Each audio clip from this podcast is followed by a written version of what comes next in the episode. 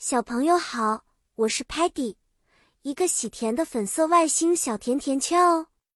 今天我要和你们分享一个充满音符和韵律的故事哦。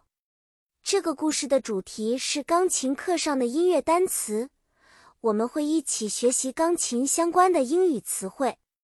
音乐可以带给我们快乐，在钢琴课上更有很多好听的单词哦。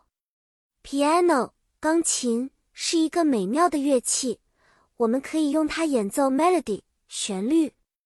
在学习时，老师会教我们很多 notes 音符，每个音符都有它的名字，比如 do、c、re、d、mi、e。当我们按下 piano keys 钢琴键，就会发出不同的 sound 声音。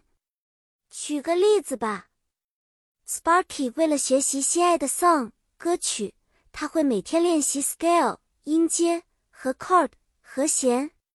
Muddy 则喜欢弹奏 rhythm 节奏，欢快的 tune 曲调。